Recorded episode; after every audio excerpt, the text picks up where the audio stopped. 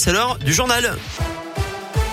Et l'actu dans l'un et le Maconnais avec Colin Cotte. Salut Colin. Salut Eric, salut à tous et du monde sur les routes aujourd'hui pour ce week-end prolongé de 4 jours. Si vous avez la chance évidemment de faire le pont Bison futé voie orange dans le sens des départs, ça sera vert par contre demain jusqu'à dimanche, vert également dans le sens des retours.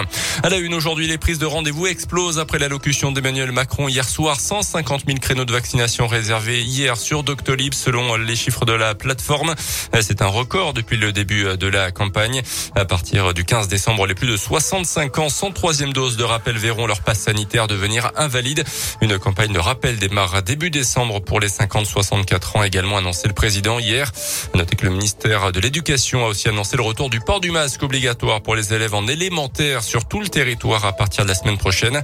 Et puis autre mesure d'Emmanuel Macron, le report à 2022 de la réforme des retraites, la construction de nouvelles centrales nucléaires et la suspension des indemnités chômage si la personne ne recherche pas activement un emploi. Dans également, l'enquête pour enlèvement et séquestration se poursuit en Mayenne. Une joggeuse de 17 ans portée disparue lundi a été retrouvée en vie hier soir, mais blessée. Un individu placé en garde à vue a finalement été mis hors de cause.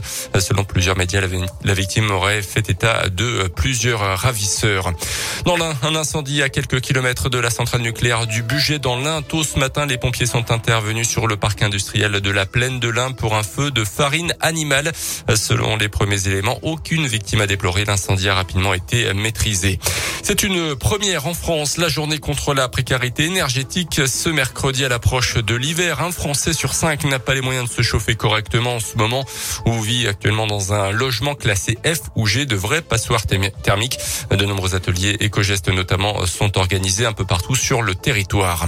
Une bande décidée pour apprendre le consentement aux enfants. J'ai le droit de dire non. C'est le titre de cette BD qui sort aujourd'hui avec les dessins de la lyonnaise Fanny Vella. On issue la conversation d'une petite fille et de la lune qui vient lui rappeler son droit de dire non. En bref, respecter le consentement, ça s'apprend dès l'enfance, rappelle Fanny Vella.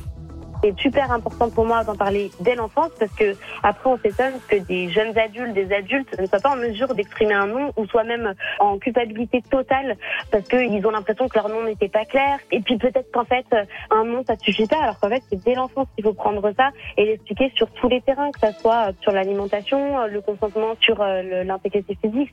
Il y a plein d'exemples qui sont abordés dans le livre et tout cela, ils sont importants parce que euh, on apprend à un enfant qu'il est maître de son corps et que non, c'est une phrase entière. J'ai le droit de dire non, c'est publié aux éditions euh, Petit Kiwi à partir de 5 ans. Plus d'infos sur radioscoop.com. Les sports avec le basket et un déplacement en Espagne pour la Gilbourg ce soir en Eurocoupe contre l'un des favoris de la compétition.